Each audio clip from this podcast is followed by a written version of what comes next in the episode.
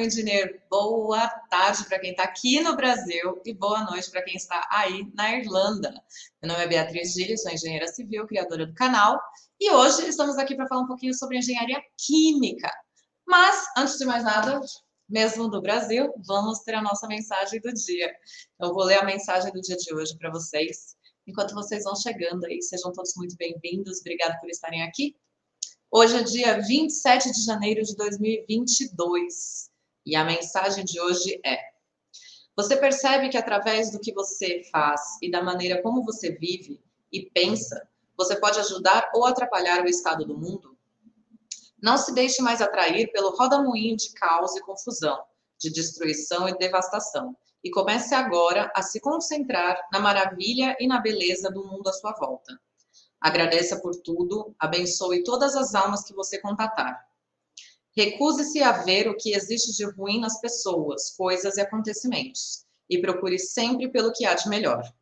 Não seja como o avestruz, escondendo a cabeça na areia e se recusando a encarar a realidade do mundo. Simplesmente procure e concentre-se no que há de melhor em tudo e em todos. Você é um pequeno mundo dentro de você mesmo. Existindo paz, harmonia, amor e compreensão dentro de você, dentro do seu pequeno mundo, você refletirá tudo isso para o mundo à sua volta. E quando você conseguir isso, estará começando a ajudar toda a condição atual do mundo. Olha aí que mensagem linda. É, é sempre bom a gente pensar nas coisas boas, valorizar as coisas boas, né? Porque as coisas ruins vão acontecer. Só que a gente não precisa enfatizá-las, né? A gente pode apenas aprender com elas e deixar elas passar. Bom, hoje nosso bate-papo vai ser com a engenheira Thais e eu já vou convidar ela aqui para a gente começar a conversar um pouquinho sobre engenharia química. Thais, por favor, seja bem-vinda. Oiê! Oi, finalmente. Tudo bem? Finalmente conseguimos fazer a nossa live. Como você Tudo está? ótimo. Tudo ótimo. E você? Tudo bem, graças a Deus. Tá, antes de mais nada, muito obrigada por aceitar, né? Foram tantos idas e desencontros, mas finalmente a gente conseguiu estar aqui hoje. E eu queria que você, por favor, se apresente. Quem é Thaís Belarmino? Ai, não, primeiro eu queria agradecer o convite. Eu sou muito fã do, do canal. É, pego todas as dicas desde o início, né? E, enfim, é, eu tô até nervosa aqui, mas é, enfim, saiba que você é muito especial e você ajuda muita gente, assim como você me ajudou, o canal ajuda e é muito legal esse trabalho que você faz. E, Obrigada. e é isso. Bom, é, meu nome é Thaís, eu tenho 28 anos, eu sou do interior de São Paulo, Itu. É, sou engenheira química formada pela Universidade Federal de São Paulo, em Diadema. E, bom, é isso. Assim, de modo geral, é essa é a minha origem.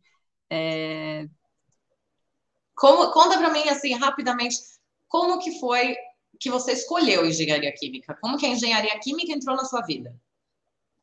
bom, é, é, essa é uma pergunta bem difícil, porque, na verdade, eu sempre tive muita dúvida do que eu queria fazer, desde sempre. É, já mudei muito de áreas, assim, que, que eu gostava na minha cabeça, né, quando você é adolescente. Então, queria medicina por um tempo, mas aí depois, eh, depois mudou para talvez uma engenharia civil na minha cabeça, e aí depois eu falei, não, quando eu tive química na, no ensino médio, acho que abriu um pouco o meu, meu horizonte, assim, tive várias, várias figuras, né, de professores que eram engenheiros químicos, então eu pude ter um, é, pude, tirar algumas dúvidas sobre a área, o que, que é a engenharia química, e diferenciar, né, porque muita gente acha que engenharia química e química é a mesma coisa, é que eu vou fazer fórmula, que eu faço bomba e é, é isso, né?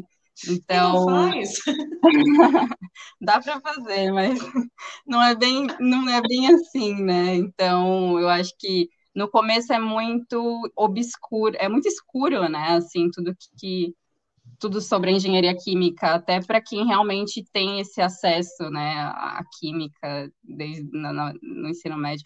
Mas enfim, então eu, come... eu me apaixonei por química, só que ao mesmo tempo eu sempre gostei muito de exatas.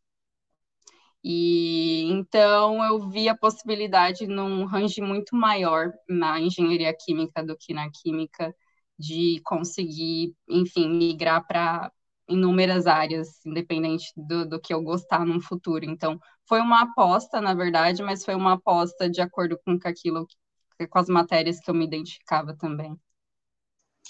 Eu acho que essa dúvida, né, a gente, todo mundo tem, né? Não tem uma uhum. pessoa que quando está com os 17, 18, que é aquela hora da decisão, o que, que você vai fazer da sua vida, Sim. que não passa por isso. Então, é muito normal. E é muito bom quando a gente chega ao ponto de que a gente vê que a decisão foi a certa, né? A gente começa a ter aí o retorno, então a gente fala, olha, deu certo, eu, eu segui o instinto e funcionou. É, mas até hoje eu fico ainda, né, na dúvida, será que tá dando certo, né? Mas enfim, isso é outra história. Mas, mas sim, assim, na faculdade, é, você sabe, né? As coisas mudam um pouco.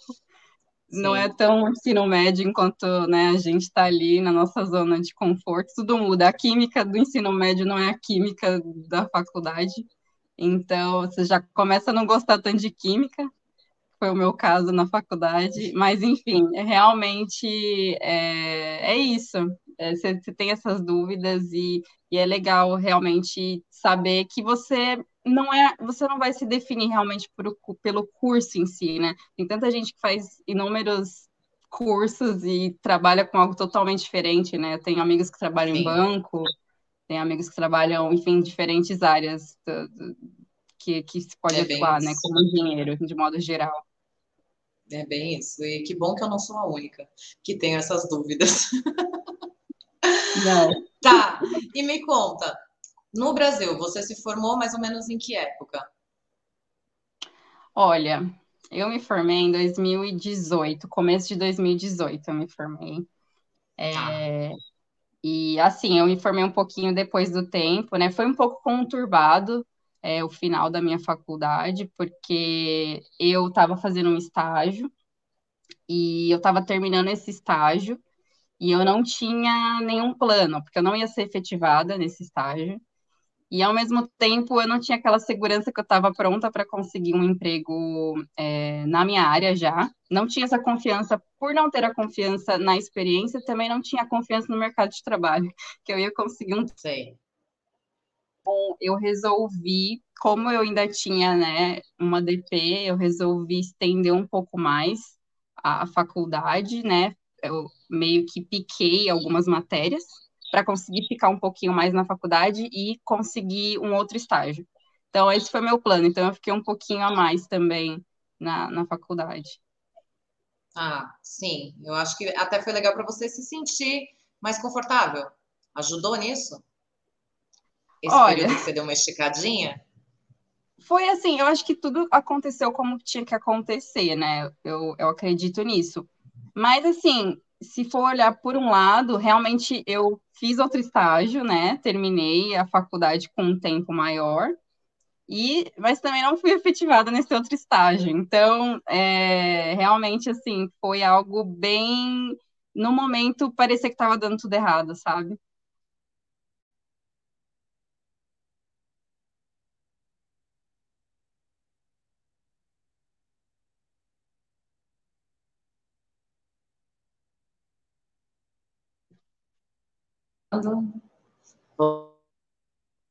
É, e deixa eu te falar, e em que momento foi então que você foi parar na Inglaterra? Você falou que você terminou em 2018, você estava trabalhando em empresas, fazendo estágio, não foi efetivada. E como que a Inglaterra surgiu então na sua vida? Em que momento você falou, não, não quero mais arriscar Brasil, vou tentar fora daqui? Como que foi essa reviravolta profissional? É, então, na verdade, assim, é, eu não vim para a Inglaterra direto, né? Eu, eu decidi que no final do meu segundo estágio, que eu precisava viver uma experiência nova, que apesar de, de me sentir até mais confiante já depois no segundo estágio, é, eu não, não era aquilo que eu queria naquele momento, sabe? Eu, eu sentia que eu tinha que viver uma experiência e nada melhor do que fazer um intercâmbio para aprimorar o inglês. E a minha meta era aprender inglês e voltar para conseguir uma, uma vaga melhor, um, enfim, uma oportunidade melhor. É, e, e aí eu acabei, na época eu não tinha condições de fazer um intercâmbio, é, pagar por um intercâmbio para estudar fora, é, porque é muito caro, né? Então eu não tinha me programado para isso, eu não tinha esse dinheiro. É, e aí eu optei por uma opção mais barata, que foi um intercâmbio nos Estados Unidos que é o intercâmbio de au pair. E, e assim, é um, é um programa muito. É, é muito, é muito mais barato, assim, o, o, o, intercâmbio, porque você vai com praticamente tudo pago e a família, né, das crianças que você vai cuidar, eles pagam por basicamente 90% do, de todo o intercâmbio. Então, foi a oportunidade que eu tive no momento que mais fazia sentido. E, e aí eu morei por um, eu cuidei de três crianças nos Estados Unidos, em Chicago, e eram três meninos de um ano, não, nove meses, três anos e cinco anos. Então eu morava com a família, cuidava deles, e nesse meio tempo foi que é, realmente foi onde eu desenvolvi o, o meu inglês e, e tudo mais. E aí depois disso depois desse um ano, eu decidi que eu não não era só um intercâmbio para aprender inglês, porque eu descobri que que a vida era muito mais do que o Brasil, né? Assim, acho que abriu muito a minha mente, né? De visão de mundo e tudo e e aí eu acabei é, eu acabei fazendo intercâmbio na Irlanda depois disso. Então eu fui para a Irlanda, fui para estudar inglês, né? E é, comprei o curso né, de seis meses de, de curso, com oito meses de visto, e, e aí eu fui para estudar. E nesse meio tempo, né, eu estava já morando com. Eu fui para ficar mais perto também do, do Lucas, né, o meu marido, que tinha feito é, intercâmbio, estava fazendo, estava morando, né, é, na, na Irlanda já, né, tinha feito intercâmbio é, na Irlanda e estava morando lá, então eu fui para ficar com ele. E nesse meio tempo, quando eu fui, ele conseguiu um emprego aqui na Inglaterra. E aí é, ele estava aplicando para as vagas aqui e ele conseguiu um, empre um emprego aqui e ele se mudou e me deixou na Irlanda. E aí eu fiquei na Irlanda, terminei meu curso. Terminei meu curso e só que aí quando eu terminei meu curso veio a pandemia. Então veio a pandemia, é, porque assim, os planos era eu vou terminar o meu curso e eu me mudo para com você, né? Depois. Só que aí veio a pandemia, então eu fiquei um, até um tempo parada na, na Irlanda, porque não conseguia ir, não ia conseguir aplicar para visto nenhum, estava tudo parado, né? Então, nesse ano de 2020 foi muito frustrante, assim, foi um ano que minha vida parou praticamente, né? Assim, eu tinha planos de é, mudar aqui para Inglaterra e começar já a procurar trabalho. Só que a pandemia, assim, fez com que todo mundo, né, parasse e, eu fiquei Todos os planos foram quebrados, né? Foi, foi tudo, foi muito, é, é, inesperado, né? Tudo isso que a gente vive é muito inesperado. Então, Sim. eu fui para, é, fiquei um tempo, né, até tudo ficar um pouco mais conhecível, assim, né? Porque nada se conhecia. E, e aí fiquei trancada em, em Dublin. E aí, depois disso, quando eu tive a oportunidade, eu já me mudei aqui para ficar com o Lucas, mas mesmo assim, aqui ainda estava bem, estava é, em lockdown, tava, a gente estava na pandemia ainda, né, sem vacina, sem nada, então foi realmente é, bem um ano que eu fiquei parada, de 2020, entre Irlanda e aqui na Inglaterra. Foi mais ou menos isso, quando eu cheguei. Não foi, então, tudo simples, fácil? Você já não chegou, conseguiu emprego, já estava trabalhando, inglês top? Não foi assim? Achei que ia contar aí, ó, fácil de mágica. Queria. Queria. Nossa, né? É, então, e, e, esse negócio, esse, né, essa questão de inglês top, né, é, é muito bizarro o que aconteceu comigo, porque quando eu fui para os Estados Unidos, eu achava que eu tinha um inglês médio, né, que eu conseguia sobreviver. E quando eu cheguei nos Estados Unidos, assim, foi um baque muito grande, que eu descobri que eu não sabia nada mesmo. Que realmente não sabia nada, nada, assim, que era o básico e que eu travava, eu tinha muita vergonha, e enfim, mas assim, não tinha mais o que fazer, eu já estava lá. Então, eu me desenvolvi até que bem por conta da situação, né? Eu tinha muito, ao meu redor tinha, era praticamente tudo em inglês, né? Não tinha, igual é Dublin, né? Tanta, tanta gente que é, fala português. Fez né, socorro alguém responde, né? É. Sim, então assim, foi, foi uma experiência bem legal, é, mas foi frustrante, mas eu acho que foi necessária para o meu desenvolvimento né, da língua, que era o principal. Então, é, voltei com, com inglês ok, né? Quando eu fui para a Irlanda, só que eu cheguei na Irlanda, eu senti que eu não falava inglês, sabe? Teve aquele choque do, do, do, do, do diferente mesmo, do, do sotaque, né? Diferente. Eu não conseguia né? nem pedir uma água.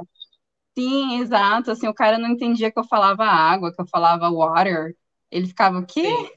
Enfim, é water. Então, tipo assim, é uns negócios que, que, que confundiu minha cabeça, é outro vocabulário, né? Completamente diferente. E, e aí, quando eu estava começando, assim, a pegar o jeito do irlandês, eu vim para o inglês, né, é, britânico. E, e aí foi também um choque. Eu não entendia quando me ligavam. Quando me ligavam aqui por telefone, assim, eu falava, gente, não é possível que eu não tô fluente ainda. que eu não tô, enfim, é, entendendo, entendendo o que ele está falando. É, é, bizarro, mas aí depois, com o tempo, o seu ouvido acostuma, e é questão de, de tempo mesmo, né? Sim. É muito legal você mostrar isso, porque tem gente que acha, né, que, ah, fiquei seis meses nos Estados Unidos, não, pronto, já tá tudo bem. E, na verdade, nem sempre é assim, por causa dessa questão do, da acentuação, né, a forma como eles falam. Sim. E o que você acabou de dar de exemplo, da Irlanda para a Inglaterra, já é desesperador. Você já fala, gente, pera, não tô entendendo nada. Se for para Escócia, então, ferrou, né? Se a gente vai para os outros países, cada país é de um jeito. Dá. Não, é, é, sim, eu já fui para a Escócia também, entendi nada. Peguei aquele É. ônibus, sabe, turístico que vai falando o caminho inteiro sobre a história das montanhas. Não entendia nada o que o cara estava falando, só era barulho no meu ouvido. Então, realmente, assim, é, é muito engraçado você não tá é, habituado com, com, com, aquele sotaque, você não, não vai, não é de primeira, não é tão simples assim, né? E, e tem muita gíria, enfim, é, é, um, é outro contexto, né? E a gente mostrar essa realidade é bom, porque eu sempre recebo perguntas assim: ah, eu tenho formação, eu tenho experiência, mas eu não tenho inglês, consigo uma oportunidade? É mais difícil justamente por isso, né? A gente que tem um pouco de inglês já sofre. Imagina você sem inglês nenhum. Não dá para falar, consegue, vai conseguir trabalhar num cargo de engenheiro, porque você precisa conseguir se comunicar, né? É. Não, é, o inglês é realmente muito chave. O inglês sempre foi muito um tabu na minha vida. Eu nunca eu nunca achei que eu ia conseguir aprender inglês. Eu era desse nível. É, eu falava que não era para mim e eu ia empurrando isso. Então, todo o meu ensino médio eu empurrei aquilo, falando, não, vou estudar para passar no vestibular, e é isso. Só que aí depois você começa a perceber que, não, você, no Brasil, é questão de realmente seletividade, né? Se você não fala inglês, você vai perder muita oportunidade. Então, assim, é, é frustrante chegar numa etapa da sua vida e ver que você, assim, não devia ter começado antes, sabe? Então era um pouco frustrante para mim e ao mesmo tempo falava, não, eu não vou conseguir assim, sabe? Eu não tenho eu devo ter algum problema, alguma coisa comigo mesmo, mas eu acho que enfim, é uma insegurança normal, sabe? No final das contas é o que todo muitas pessoas, né, passam, então é questão Sim. de realmente se jogar e só ir, né? Porque é assim que só assim que você aprende. Uhum. Exatamente, exatamente. E então, aí você foi para Inglaterra com o Luquinhas, né? Para quem não conhece o Lucas, ele já contou a história dele aqui, então depois vocês procuram aqui embaixo, a gente vai deixar o link da história dele. E logo, logo ele está de volta para contar as atualizações, né? Que já aconteceu muita coisa desde então. É, foi lá, foi para Inglaterra com o Luquinhas e com, quando foi que você conseguiu começar a buscar é, oportunidade no mercado? É, você precisou se preparar de alguma forma antes? Você teve que fazer algum curso? Você começou a buscar qual, quais foram os seus primeiros passos que você deu, além do inglês, né, que a gente já deixou bem claro aqui que é importante, para buscar oportunidade na sua área, que é a engenharia química? Olha, assim, quando, é, quando eu já estava na Irlanda, eu já estava de meio de olho já nas vagas e tentando me habituar com o LinkedIn também, então é, passei meu LinkedIn para o inglês e, e aos poucos eu fui melhorando, né? Porque você vai traduz para o inglês, né, o, o, LinkedIn, só que aí às vezes você não usa realmente os termos que eles usam para determinadas vagas, é, você vai com o tempo lapidando, né, então eu comecei desde a Irlanda, né, e, e claro, o Lucas também me, me ajudava bastante, e, e eu já segui o canal também, então eu sempre falava, não, LinkedIn, eu, eu tenho tempo, né? Não é desculpa, tenho tempo para ainda mais depois na pandemia e tudo mais, então eu foquei realmente em primeiro ver o que que era, o que onde eu me encaixava, o que que eu queria, quais eram as vagas disponíveis, é, e, entender um pouco, sabe, como funcionava o mercado. Então eu comecei a, a, a pesquisar bastante, a me inscrever nos nos sites também, a deixar o perfil pronto, porque assim, quando eu me mudei para cá, eu não tinha visto ainda. Então, assim, é, eu passei por um processo de visto, foi um processo bem demorado para eu conseguir meu visto.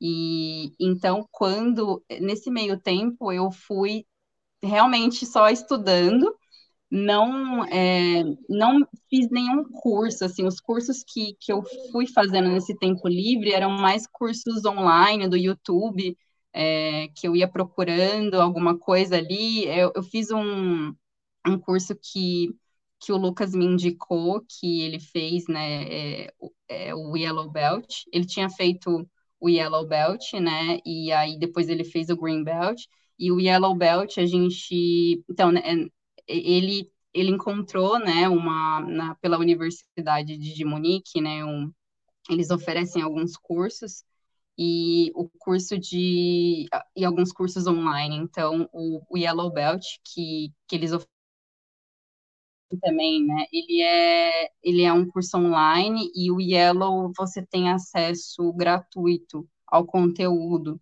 Você, é, então, se você só precisa se cadastrar no, no site e e usar, enfim, a plataforma mesmo, porque todos os slides das aulas estão lá, então foi um curso que eu aproveitei meu tempo livre para ir fazendo nesse meio tempo, e foi um curso que abriu bastante a minha cabeça, assim. Eu não peguei o certificado, porque para pegar o certificado você tem que pagar, esse é o, o requisito quando você faz o Yellow Belt, mas pelo menos eu, eu queria aprender realmente o conteúdo. Então é muito bom se você quer ter uma noção um pouco mais de, de melhoria contínua e você ainda não tem o dinheiro, porque é muito caro, né, esses cursos, assim. Então, é, eu até depois posso deixar o, o link aqui. É, para quem quiser, e, e, e, é bem legal, porque é um curso muito bom, assim, eu gostei, eu aprendi bastante coisa, muita, muitas ferramentas estatísticas, é, utilizada, enfim, em todas as áreas, né? Melhoria contínua para engenharia de modo geral, eu acho que, que, é, que é muito bom. E existem vários, né? É o yellow, o green, o white. Eu não sei a diferença deles, mas eu sei que tem um monte. Você pode repetir, Bia? Cortou. Que existem vários, várias classificações, né? A gente ah, tem sim. o yellow, tem o green, tem white, acho que tem blue belt também, né? Cada um é tem, uma é... segmentação.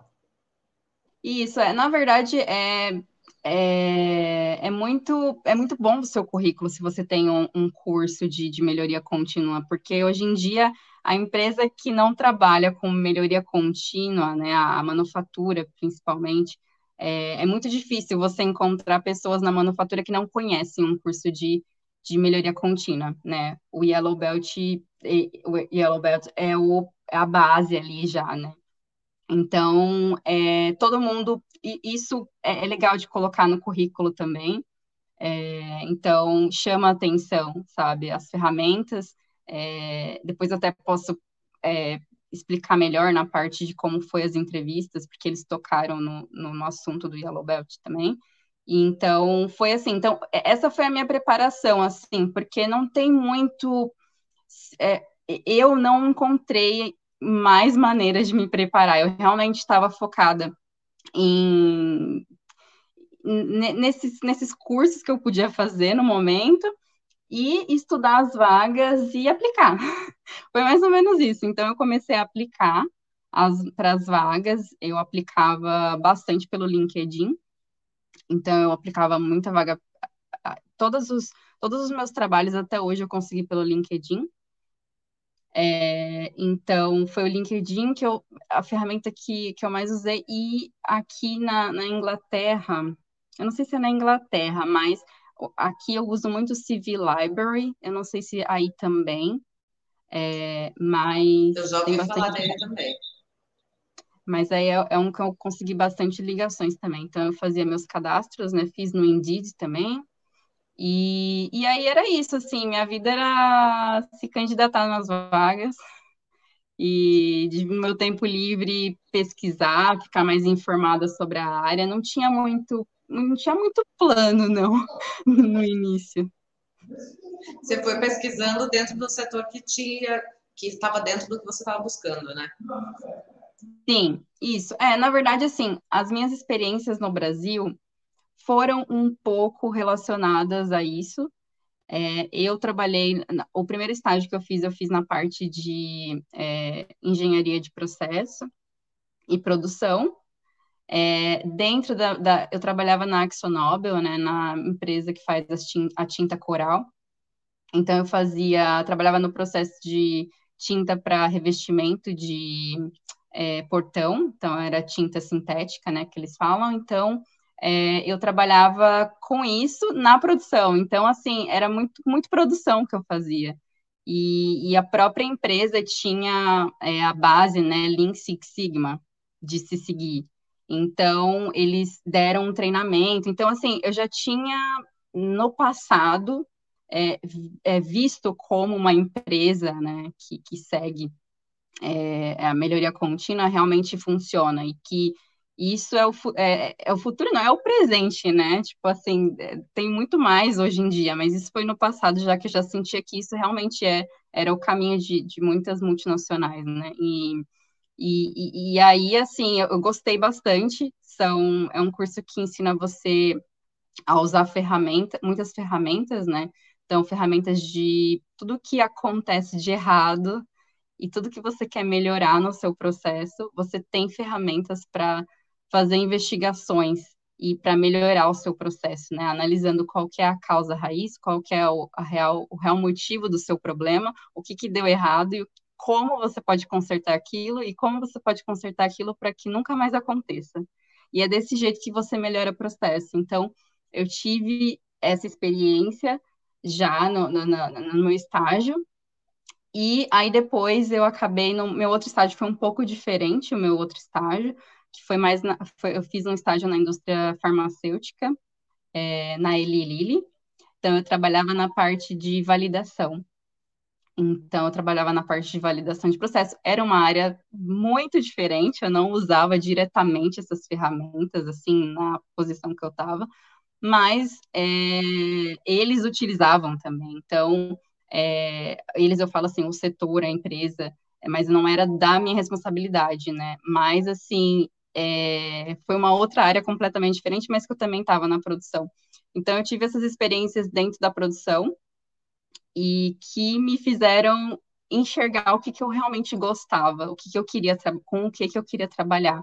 E aí, conforme né, esse pensamento se desenvolveu, aqui eu comecei a procurar mais é, trabalhos na área farmacêutica, porque eu, gost, eu gosto da área farmacêutica. Então, eu descobri que eu gostava da área farmacêutica e que eu queria trabalhar muito perto da qualidade. É, então, foi mais ou menos isso. Só que no começo, quando eu comecei a procurar, as empresas elas não sentiam que eu tinha que eu tinha a experiência, sabe, para para atuar já. Porque as minhas experiências eram muito vagas, era do Brasil, eu era é, aqui, às vezes, você pode, pode soar quando você fez um, é, um estágio como algo muito pequeno sabe? Parece que ah, servia café. Eu senti, eu tive essa impressão, sabe, de que eles não viam realmente o quanto todo o conteúdo que você tinha. Exato, eu, eu sentia isso, porque eu acho que aqui alguns estágios são assim, eu, eu vejo isso. Alguns estágios realmente são com menos responsabilidade, são um pouco mais para quem realmente está no início, início, início, mas a gente sabe que no Brasil estagiário trabalha igual realmente um efetivo, né? Em muitos Sim. casos. Então, é... enfim, então assim, no começo foi um pouco difícil eu já entrar de cara na indústria farmacêutica, que era o que eu queria. E aí eu comecei a aplicar para tudo. Porque por mais que eu quisesse entrar na área farmacêutica, eu vi que aquele não era o momento, porque eu não tinha experiência. Então eu comecei a aplicar para tudo. E, e foi assim que eu comecei no meu primeiro emprego. Você começou a aplicar para tudo, porque bateu um desespero, falou alguma coisa vai ter que dar certo. Foi, nunca, porque não é mesmo? Exato, assim, eu só queria arranjar um emprego, eu só queria um emprego e no começo, assim, foi engraçado até, porque eu aplicava para umas vagas, por mais que eu soubesse que eu não tinha nada a ver com aquela vaga, eu aplicava e, e assim, te, até que eu aplicar, a primeira entrevista foi até que para uma vaga que eu achava que eu iria gostar bastante, era na área de qualidade, só que eu não passei, então eu fiquei super, super mal. É, sabe, parecia que era aquela era a única oportunidade que eu ia ter na vida, então eu fiquei assim muito chateada. Só que, enfim, não é bem assim, mas a gente trata assim, né, no começo. Então, é, foi bem frustrante a primeira entrevista, e, e aí eu não passei. Aí, a, mas assim, o real motivo que me falaram foi por conta do não visto. Então, foi um motivo que, de cara, já me desanimou bastante, porque a resposta foi: não, você não tem o visto, a gente está procurando alguém que, enfim, seja mais fácil, sabe, a, a contratação. Então, na verdade, o seu perfil poderia ser para aquela vaga sim. A questão que deu uma bloqueada foi só por causa da questão do visto, que na Inglaterra está sendo bem mais difícil, né? Conseguir o visto hoje em dia. Né? Tem, é, o Brexit mudou muita coisa, né? É, eu acho que assim, difícil sempre foi, sabe? Assim, para para para brasileiro. Eu acho que para quem é, esse sistema de pontos, né, que, que, que agora, né, passou a, a valer para todo mundo, independente se é europeu ou se é de outro qualquer outro país, é, realmente ele assim não muda muito para o brasileiro, sabe? É, realmente é, ele só talvez vá dar mais oportunidade para você, porque você agora está disputando de igual para igual, né? Então, você, e, e, assim, com certeza eu sinto que, que no Brasil a gente tem muita gente qualificada, muita. Assim, é, é surreal realmente o quanto a gente se destaca aqui, sabe? Porque quando eu vim para cá, é, eu vim todo com um pensamento de que, nossa, eu fiz dois estágios, né? Assim, não é nada. Nossa, eu nem tenho experiência. Você esquece que você tem uma faculdade, começa aí, né? Você tem uma faculdade. Assim, deve, você deveria por si só, só pela sua faculdade, já já se sentir um engenheiro, né? Já realmente e, e não é assim, e eu não sei porque a gente pensa assim. Então, tudo a gente acha que não é o suficiente. É, então, esse começo foi muito foi muito frustrante para mim, porque eu achava que eu não era, não tinha experiência para conseguir a, as vagas. E, e não é não é bem assim, sabe? Quando eu falava, não, eu fiz no total, deu quase, é, deu três anos e meio de estágio. E eles, aqui é muito. Você tem uma experiência de três anos numa empresa, você é muito qualificado. Então, assim, ainda mais empresas multinacionais, né? Que eles conhecem, eles conheciam as empresas que eu tinha trabalhado. Então, é, assim, então a, eu, eu, comecei também a acreditar um pouco mais. Então, era por isso que eu também é, me candidatava nas vagas, em todo quanto é vaga. É, porque eu falei, não, eu acho que eu consigo. Tudo bem, eu não tenho essa experiência, mas vamos ver, né? Se eles me chamarem, ótimo. Enfim, se não me chamarem também, tá tudo bem.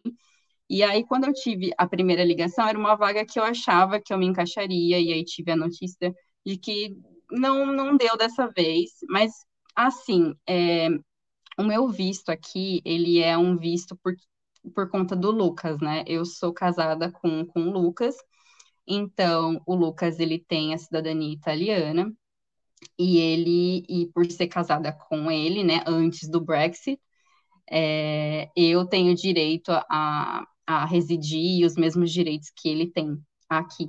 Então, eu tenho um visto de cinco anos aqui, que é um pre-settle status, e então, por cinco anos, eu posso trabalhar integralmente aqui no, no Reino Unido.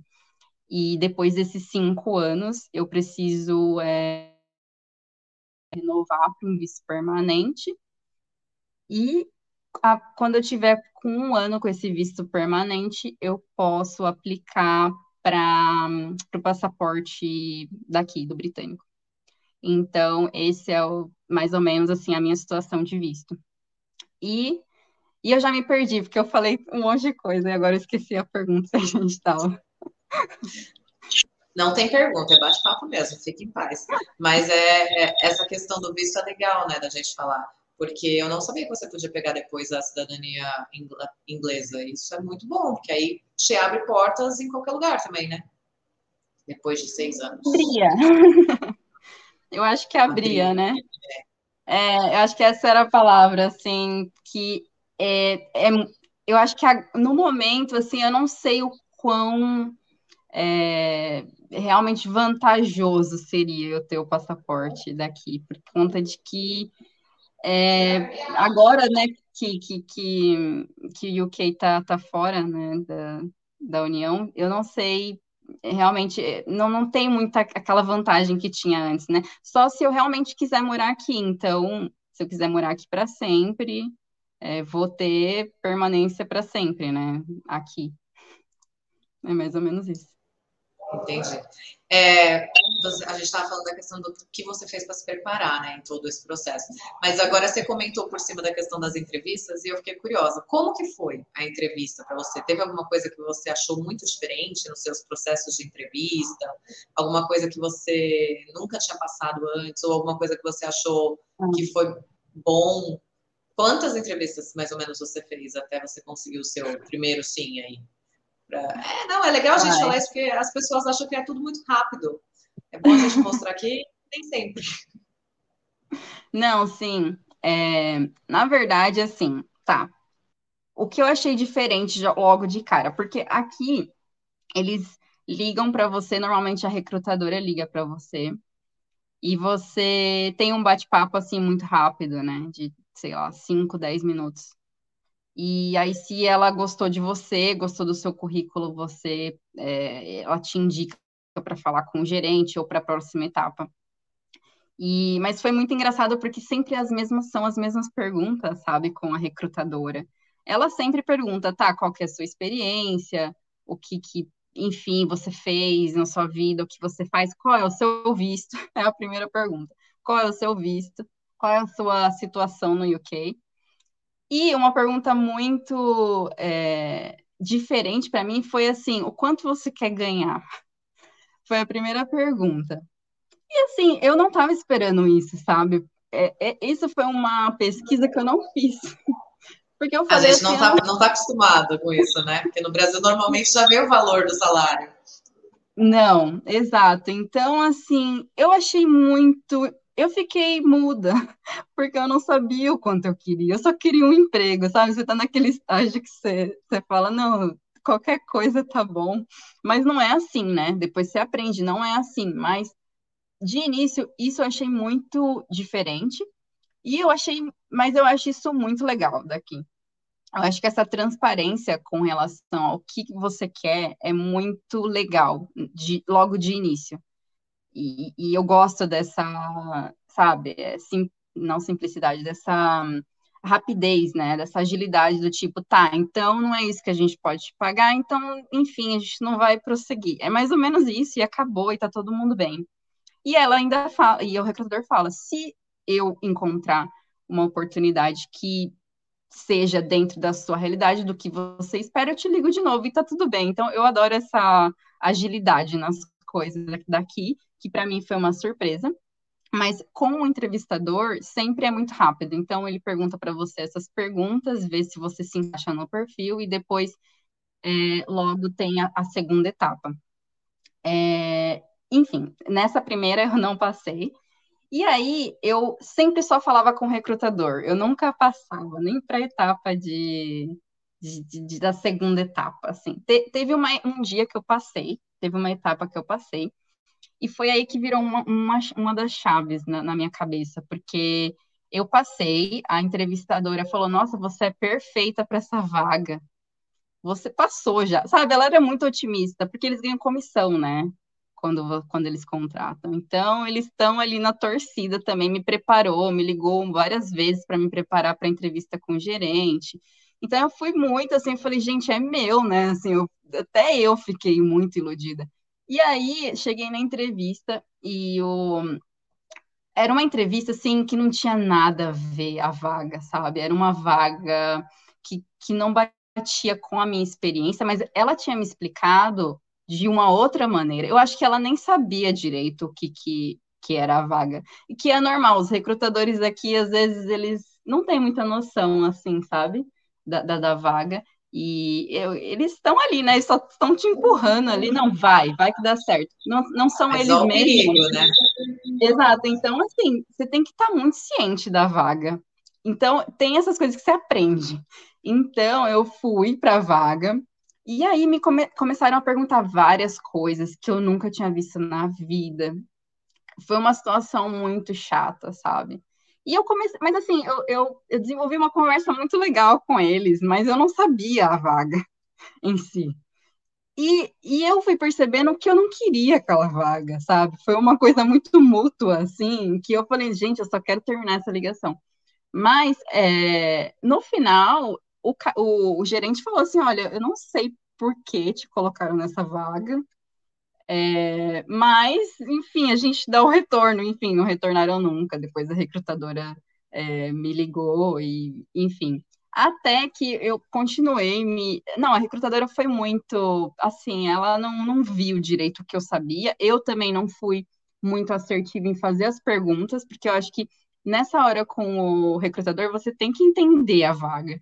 Você tem que entender o que, que você está aplicando. Você, você, se você não entendeu ali na hora, você pede para mandar por e-mail. Pede, fala, você pode mandar a descrição dessa vaga por e-mail?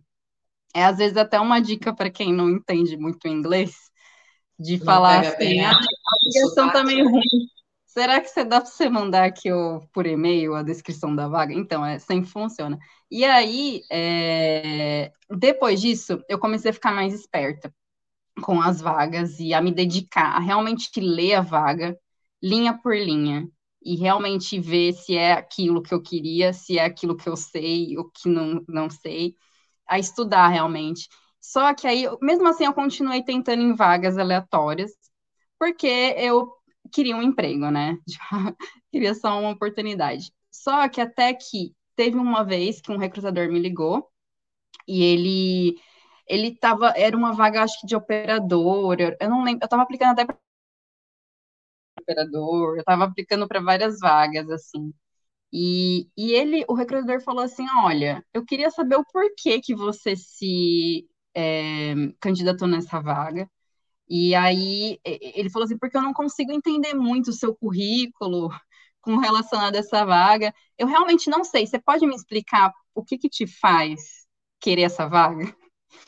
E aí eu fiquei muda. Eu falei, gente, eu não quero essa vaga. Realmente não é isso, sabe? Então, mas e, assim, precisou esse questionamento para me dar conta de que, calma, também não é assim, sabe? Você tem que saber o que você quer, saber que não é qualquer vaga, sabe? Você realmente tem que saber o que você está você tá procurando É, e aí eu falei, não, eu sou engenheira, sabe? Eu sou formada em engenharia, eu vou aplicar para vaga de engenharia. Então, nessa hora, eu me dei conta de que eu deveria arriscar mais. Então, foi aí que eu arrisquei e eu consegui o meu primeiro emprego, que foi, foi assim, eu, eu comecei a aplicar uma semana, na, na área de engenharia, uma semana depois, eu fui chamada para fazer uma entrevista, então foi uma entrevista no LinkedIn, que algumas empresas, né, recrutam direto pelo LinkedIn, sem até é, pelo sistema de RH. Então, o próprio gerente da vaga entrou em contato comigo, e, e aí ele já falou, eu posso falar com você mais tarde? E aí eu falei, nossa, pode, né? Então, eu, foi muito rápido. Então, ele falou comigo na, na quinta, Aí na sexta ele me retornou falando: você passou, você quer vir aqui segunda só para a gente se conhecer pessoalmente? E ver se você passou, né? Eu tinha passado na primeira fase. E aí eu fui, aí eu conheci a equipe. Assim, segunda conheci... só para ver se você com a sua cara, na verdade, né? É, sim, porque era Eles na época. Isso. Exato. Então, é, eu fui na segunda, na terça me mandaram um contrato. Então, assim, foi muito rápido, muito rápido a entrevista, mas foi uma entrevista muito boa, assim, é, era uma vaga que eu não tinha os requisitos da vaga. Eu não tinha, eu, eu tinha uns 30% dos requisitos, mas era uma vaga que me interessava. Eu sabia o que estava escrito na vaga. Eu sabia que era uma vaga que eu não sabia, que eu não sabia, não tinha experiência, mas que eu queria aprender e era aquilo, sabe? Então eu convenci, né, que eu era capaz de aprender tudo aquilo que estava descrito na vaga. Então, assim, era uma vaga que eu, é, é, isso é mais uma dica que eu dou. Às vezes você não preenche todos os critérios da vaga, mas eu acho que você, se você for linha por linha e realmente entender o que está pedindo ali, você consegue relacionar o que, que eles estão pedindo com qual experiência que você pode relacionar na sua vida que se encaixa ali? Então, foi essa minha tática, sabe? Eu falava, olha, eu não sei esse programa, mas eu sei o que é esse programa, eu já pesquisei, e eu tive uma matéria X na faculdade que era desse jeito, e, enfim, você tem que se vender realmente, sabe? Então, foi mais ou menos é, desse jeito que eu consegui meu primeiro emprego. Então foi o meu chefe, né? Ele foi muito legal, assim, o meu primeiro chefe. Mesmo sem ter a experiência toda para vaga, e, e eu aprendi tudo com ele. Uma coisa que você falou que eu achei muito legal e que assim, eu vou dar uma enfatizada aqui rápida e eu vou precisar parar um segundo, tá? Mas assim, uma coisa que eu achei muito legal é isso daí da questão. A gente às vezes entra no desespero e a gente aplica para tudo, tudo, tudo, tudo, tudo. Esse questionamento que o recrutador fez com você é um questionamento que a gente tem que se fazer antes de aplicar para qualquer vaga, né? Então, a vaga que você aplicou, que você conseguiu seu sim, não é o fato de você não estar 100%, mas o fato de você ter o interesse faz com que você tenha a oportunidade. Agora, começar a aplicar para tipo, ah, eu preciso trabalhar, preciso trabalhar, preciso trabalhar, queima, queima o filme, né? Na verdade, queima o filme. Então, assim, isso é muito legal, Sim. porque eu já passei por isso também, de aplicar para 300 mil vagas e no final das contas eu não consegui vaga nenhuma porque eu não sabia o que eu estava procurando, né? Sim. Então, quando você direcionou, você conseguiu ver o que você estava procurando. Isso é incrível. É, e que legal que o seu chefe foi uma pessoa que agregou, né? Depois que você conseguiu sim, começou a trabalhar com algo que você estava aí direcionado e que era algo que agregava para você, ele sentiu isso e aí houve a troca, né? Sim. Não, é, foi muito, foi muito legal, deu um match muito legal, sim, ele ele era engenheiro químico também, e ele era italiano, então ele, ele era muito, ele foi uma pessoa bem, bem legal, assim, na, na entrevista, me deixou bem à vontade, eu consegui ser quem eu queria ser na entrevista, eu fui eu mesma, né, porque não, eu falei, olha, eu não sei isso, mas eu quero aprender, eu, né, tentei, eu tentei realmente e linha, é, mostrar que eu tinha estudado da vaga, sabe? Que eu, que eu sabia que eu, onde eu estava. E, e aí, enfim, deu, deu certo até onde tinha que dar, né? Essa foi minha primeira experiência, eu fiquei lá por 10 meses, essa foi uma empresa de... É, eu entrei como Manufacturing Quality Engineer, então foi uma, é, uma vaga, né, de, de engenheiro, engenheiro de... Manu, ai, a tradução agora. Engenheiro de manufatura qualidade, enfim. Eu, eu atuava tanto na qualidade, hum, mas diretamente na, na manufatura, no chão de fábrica. Então, é, foi uma vaga bem legal, que eu aprendi muita coisa. Era na área de validação, então eu comecei. É... Ai, meu Deus. Acho que a Bia saiu. Ou foi eu tô aqui, eu tô te ouvindo, tá? Fica tranquilo. Ah, tá. tá, então. E aí, é, entrei nessa vaga, aprendi muita coisa é, na área de, de validação. E, e aí, aí foi isso. Aí eu, até que então, eu resolvi, né, que eu poderia tentar algo que realmente eu busquei, buscava, né, desde o início, que era entrar numa farmacêutica, até que eu apliquei para uma empresa farmacêutica e foi onde eles me chamaram, é a empresa que eu estou agora.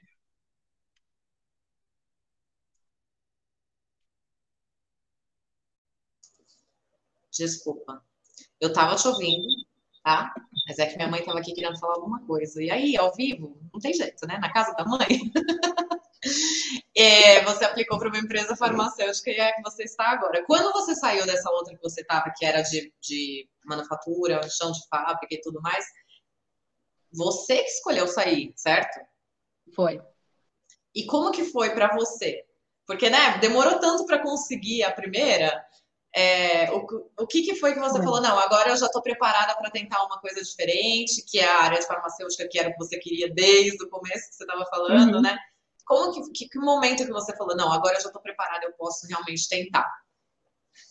Não, assim, na verdade, eu acho que depois de um tempo, né, é, nunca você vai se sentir preparada para para nada, eu acho, na vida, né? Mas eu acho que eu já tinha atingido tudo que eu queria atingir na vaga lá. Então eu resolvi arriscar para realmente algo que é, que iria realmente me desafiar. Eu não via mais nenhum desafio. Todos os, é, todos os as razões que me fizeram é, ficar nessa empresa, elas tinham por um momento se acabado por conta de muitas questões que eu vi na empresa que não faziam é, jus a quem eu sou realmente, o que eu busco para minha vida, porque é isso, no começo você quer um emprego, só que depois você começa a ver que não é um, não é um emprego que você quer, você realmente tem que estar tá numa empresa que você gosta, não adianta você ter um emprego só por ter um emprego, né? Isso você não vai durar é, assim, no início eu gostei, foi uma vaga que, que eu aprendi muita coisa, mas chegou num, num, num certo momento que eu comecei a ver muitas coisas erradas na empresa e que, que não condiziam com o que eu queria para minha vida, então os, os não tinha mais muito sentido. É, então foi quando eu decidi mudar. Eu fiquei bem mal assim na empresa porque parecia que tinha dado errado, sabe? Mas depois eu entendi que deu certo. Deu certo até onde tinha que ter dado, eu aprendi o máximo que eu pude, mas eu vi muitas coisas antiéticas na empresa. Eu lidava com, é, com, a, é, com medical device, né? São dispositivos médicos. Então, era uma indústria que fazia é, plástico, plástico para.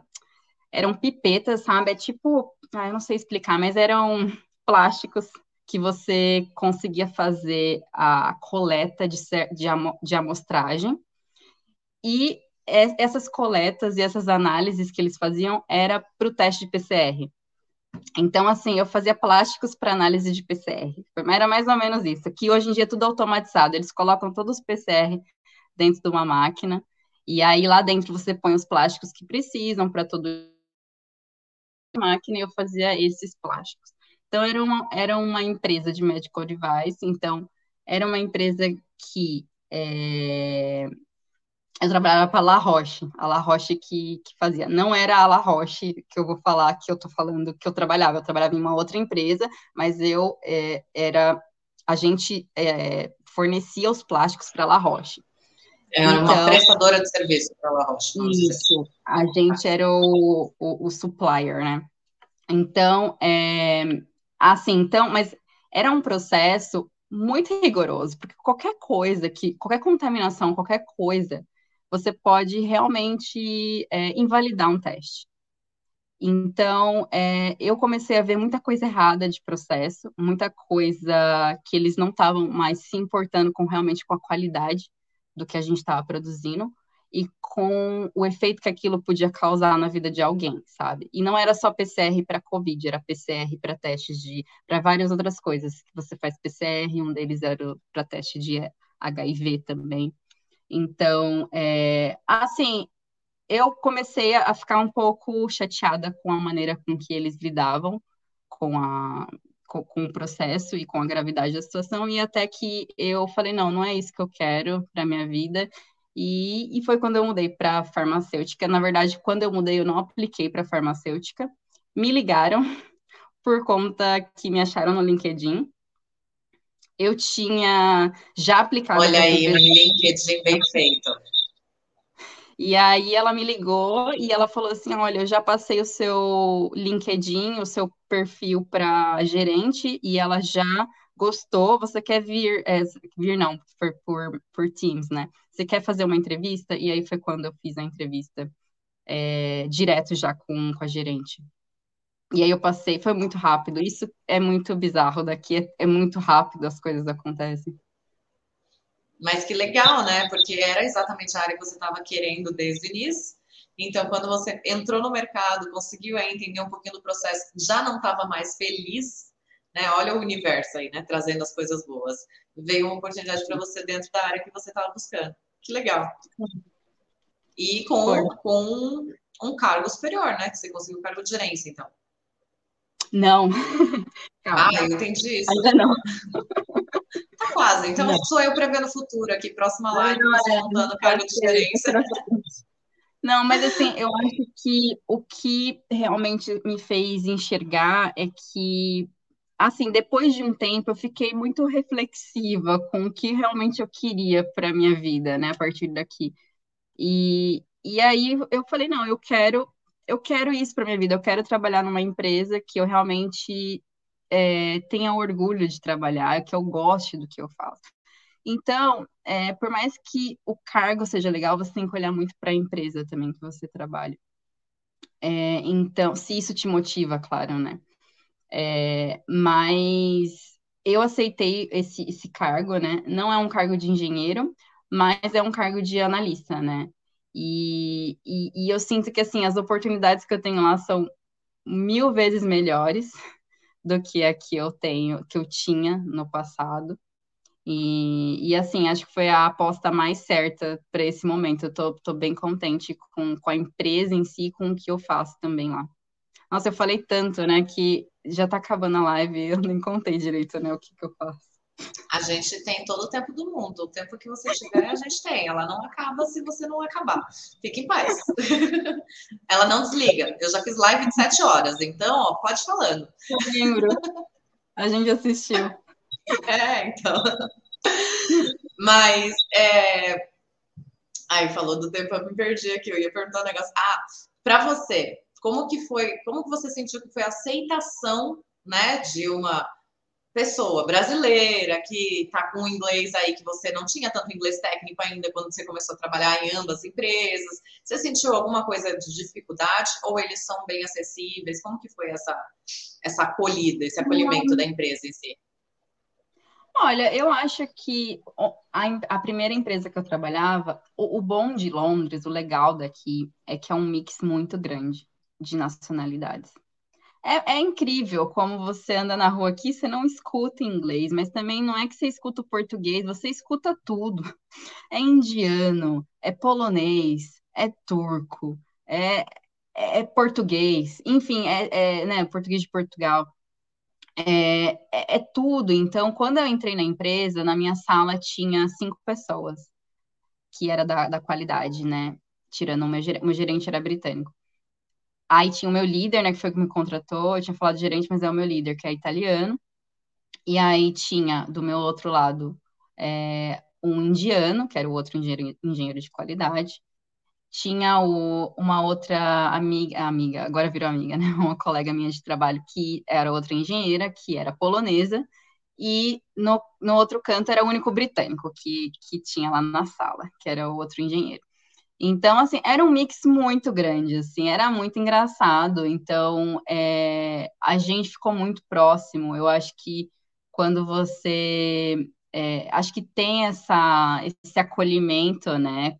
Quando você junta com outra pessoa que não é desse país, mas também não é desse outro país, de, de certa maneira tem né, essa empatia.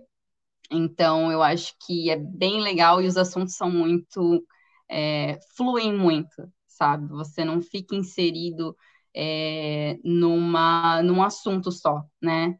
Porque é isso que eu vejo, às vezes, quando você mergulha de cabeça, sei lá, num, num grupo só de, de Irish ou só de, de britânico, é o mundo deles. É tipo jogar um gringo ali no, na rodinha do brasileiro, né? Coitado.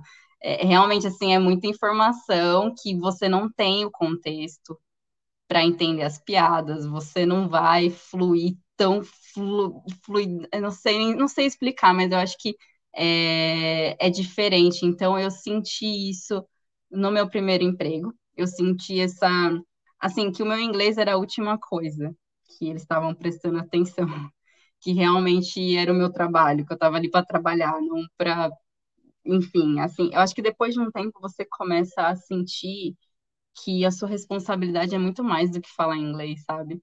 É, você é, é, é, é o, o, fácil já foi.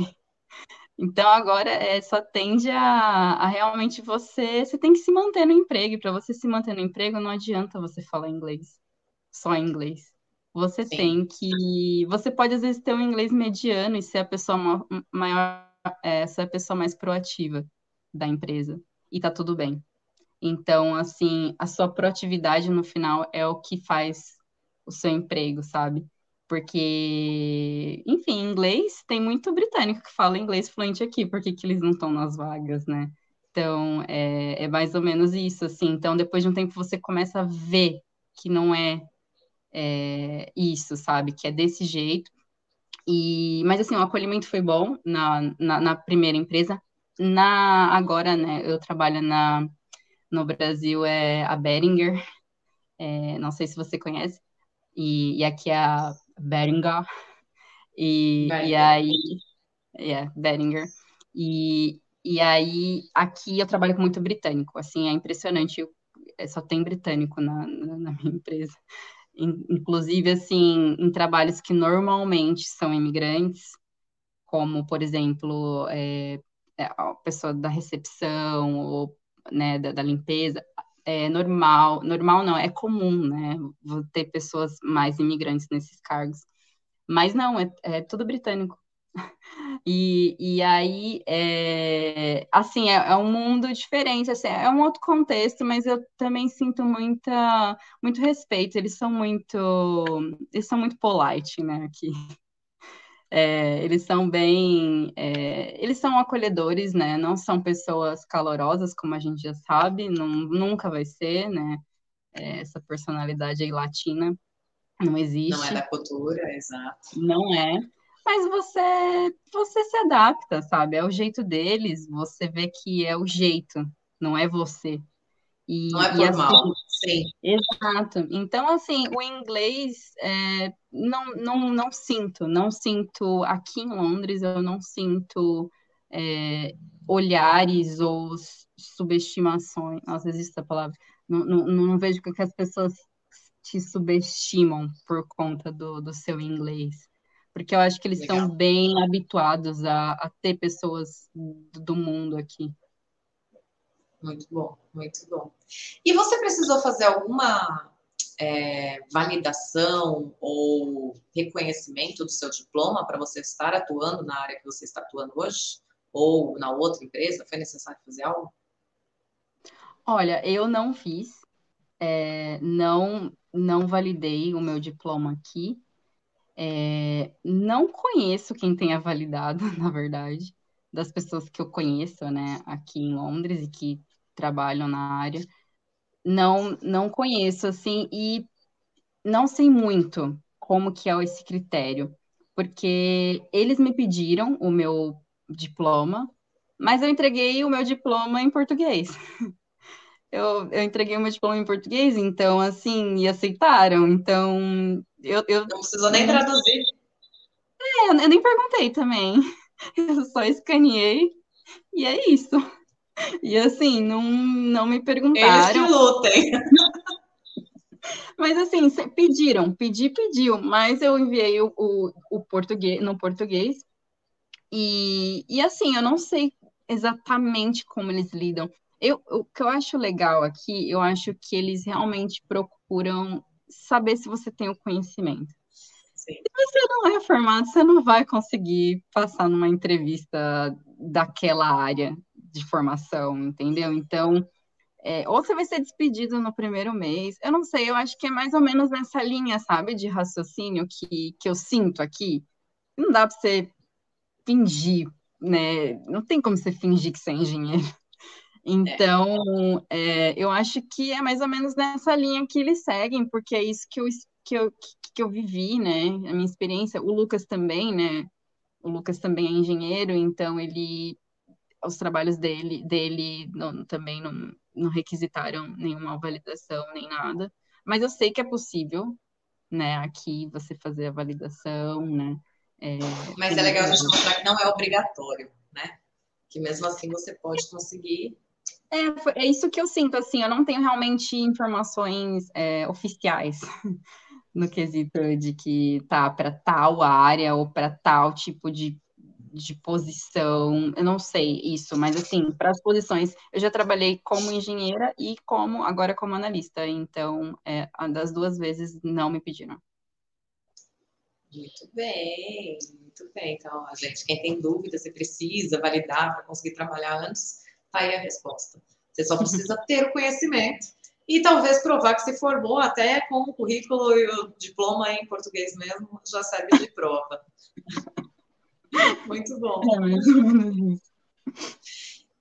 E tá, no, no seu cargo atual, né, que você está trabalhando ali como analista, é, você, como funciona? Você tem algum software que você usa que é específico para o que você faz? É, tem algum programa que você teve que aprender a mexer? Existe alguma coisa? Agora eu estou perguntando de uma maneira bem assim, ignorante de ignorar a área, né? É, uhum. Como que é o seu trabalho? Um, então, eu trabalho na área da garantia da qualidade. Então, é, e eu trabalho com diretamente, porque assim, a gente tem várias analistas, né? E cada analista é responsável por um segmento X do processo. Então, eu sou responsável pela. É, a minha função principal é a revisão de ficha de fabricação. Então, é, no processo eu tenho que. Porque assim, no, quando eu, eu trabalho. É, né, eu não falei do meu processo, eu trabalho no processo de produção de vacina. Então, no processo de é, produção da vacina no Brasil chama febre aftosa, o nome da doença. É uma vacina animal. Então, a febre aftosa ela afeta gado, é, ovelha, acho que búfalo também, enfim, são esse tipo de, esses tipos de animais que são afetados, né? É, mas de modo geral, o gado e porco também. Então, normalmente essa doença ela causa no animal é, feridas na boca e na língua, dá uma, um, uma febre também, né? Por isso que é febre aftosa. E quando o, o gado ele é muito novo, ele pode morrer é, ele tem, quando você tem essas feridas na boca, ele tem dificuldade de, de, uh, de mastigação, tudo interfere também no leite que ele vai gerar. Então, assim, é uma doença muito séria pro, pro, pro animal, que pode, enfim, é, ele pode morrer ou pode, enfim, ter uma vida bem, bem precária. Então, é, eu trabalho produzindo essa, essa vacina, eu tô lá faz um mês e eu sou responsável por. Quando você produz uma vacina, você é um processo muito rigoroso. É, então, eu sou a pessoa, eu sou a primeira pessoa que revisa a ficha de fabricação. Então, assim, a ficha de fabricação é mais ou menos a, é a receita do bolo ali. O, o operador vai pegar o papel, né? Vai pegar a ficha de fabricação e vai ter a receitinha lá do que, que ele tem que fazer, o que, que ele tem que apertar, o que, que ele tem que medir, o que é tá ali. É, enfim, é uma ficha desse tamanho, mas assim, é um negócio. É, é, é, as etapas do processo estão todas ali, todos os testes que precisam ser coletados durante o processo, seja teste de laboratório, seja um teste que o operador faz, seja. Enfim, é muito teste que você faz e muito, muitas etapas. E tudo isso é documentado. Então, é, esse, esse documento ele é importante porque no final é, ele vai me dizer como foi o processo e se eu posso confiar nesse processo ou não para fazer a liberação do lote. Então, primeiro, você tem é, a, a ficha de fabricação, eu tenho, eu tenho que coletar todo esse é, essa parte física e também a parte é, é, que eles computam isso no, no, no, em alguns softwares porque alguns equipamentos são ligados, né, é, tem, tem algumas entradas que o operador faz, que vai para um determinado software que eu consigo imprimir o relatório, então é basicamente isso que eu faço. Então, no final, eu sou a pessoa que realmente vai organizar tudo isso e vai revisar linha por linha, é, e porque assim, na, na indústria farmacêutica, é, o que, enfim, o que rege, né, realmente é as boas práticas de fabricação. Enfim, só para resumir, as boas práticas de fabricação, ela vai garantir que, é, por exemplo, aqui né, no, no UK, né, a gente segue as regulamentações europeias. É, no Brasil, a gente tem as próprias regula regulamentações da, do Brasil, e aqui a gente segue a, a europeia, que é a mesma do UK. E a gente é, exporta vacina para a Europa. Então, também isso é o porquê da gente seguir. A gente também exporta para o. É, na verdade, a gente não exporta vacina, mas a gente exporta o antígeno, enfim, é, são uma outra parte do processo, a gente exporta para os Estados Unidos, então a gente tem que seguir as regulamentações dos Estados Unidos. Mas, de modo geral, essas regulamentações são boas práticas de fabricação. Então, são se o meu dado que eu estou colocando, na, por exemplo, eu que reviso a ficha, eu tenho que ver se todas as eh, guidelines foram seguidas, sabe? Tipo, se tudo, é, por exemplo, ah, o operador foi lá, escreveu o, o resultado e rabiscou. Tem uma norma que fala que os meus dados precisam ser é, reliable, enfim, esqueci a palavra, confiável meus dados precisam ser confiáveis, rastreáveis. Então, assim, um, um rabisco, para mim, já é uma geração de uma dúvida do meu resultado. Sim. Então, eu preciso analisar essas coisas, eu preciso analisar como ele escreveu, eu preciso analisar se o dado está lá, se ele esquece de pôr um dado, também é, já é, seria um problema. Então, assim, tudo é baseado em certas normas e que essas normas seguem um padrão e, vou, e, isso vai garantir a qualidade do meu, é, do meu produto final e a segurança para o meu paciente. Então, é basicamente isso que eu faço. Quando o operador, quando eu encontro problemas, que é o meu trabalho, né, encontrar problemas, é, eu preciso saber o que, que ele fez para resolver aquele problema. Então, se ele abriu é, uma investigação, porque estou é, explicando bem por cima, tá? Se ele abriu uma investigação para tentar resolver aquele problema, porque é mais ou menos isso como funciona. Você tem um problema, tá, a gente esqueceu de medir a temperatura X no processo. Ele tem que, ele tem que documentar isso. A gente tem que documentar isso e aí, a partir disso, eu vou fazer, é, vai se ter uma investigação por trás disso e analisar o impacto disso. Porque o impacto disso, ele pode é, fazer com que a gente jogue o lote fora. Eu ia falar é isso, perder o lote todo, né? Exato, porque assim, são coisas que você tem que analisar, cada coisa é uma coisa e é muito complexo o processo. Então, tem todo um sistema que você consegue abrir, isso são chamados os desvios de qualidade, que é as NCRs, as non-conformance, que são, é, então, assim, tudo é, é analisado. Então, eu tenho que garantir que tudo isso foi documentado, que eles fizeram o que tinham que fazer, se eu peguei tudo que tinha que pegar. E depois disso, eu vou passar essa ficha de fabricação para uma outra pessoa, e essa outra pessoa, ela vai dar o aval final e liberar a vacina, que essa pessoa ela é certificada pela regulamentação europeia, então ela tem um certificado, ela estudou para isso, só para liberar esse lote de vacina. E, e aí sim, essa pessoa que vai ter o nome dela lá, tá? Eu liberei esse lote, porque a Thaís, enfim, revisou, eu revisei depois, e é isso, e se qualquer coisa acontecer, essa pessoa pode ser presa. Então, assim, é, é um negócio muito. É muito rígido, por isso que eu não me conformo com pessoas que ainda são contra a vacina, mas acho que isso é outro, outro assunto. Mas é um processo muito rigoroso que não tem margem para erro, sabe? Não tem margem. Isso eu trabalho com vacina animal, não quer dizer que com animal é menos ou mais rigoroso, né? Então, assim, é, é a vida, é a eu tô lidando com vidas ali. Então, é isso que eu faço com a parte de documentação.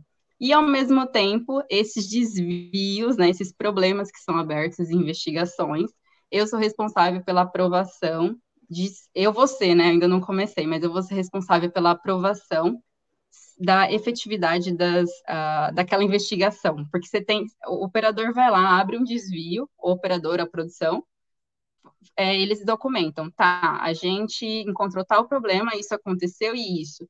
Tem toda uma investigação, eles vão achar a causa raiz, as ações vão ser implementadas, e aí no final volta para mim, e eu tenho que ver se tudo foi feito como deveria ter sido feito, se as ações vão ser efetivas, que aquele erro nunca mais vai acontecer, e é o meu nome ali falando que é isso. Então, é mais ou menos isso. Então, eu estou ali nas investigações e cada analista tem uma parte do processo que é responsável pela, por essas investigações. Então, é mais ou menos isso que eu faço, assim, bem porcamente explicando. Mas, Não, eu achei maravilhoso. Na verdade, eu estou pensando assim, mano, quanta responsabilidade, né?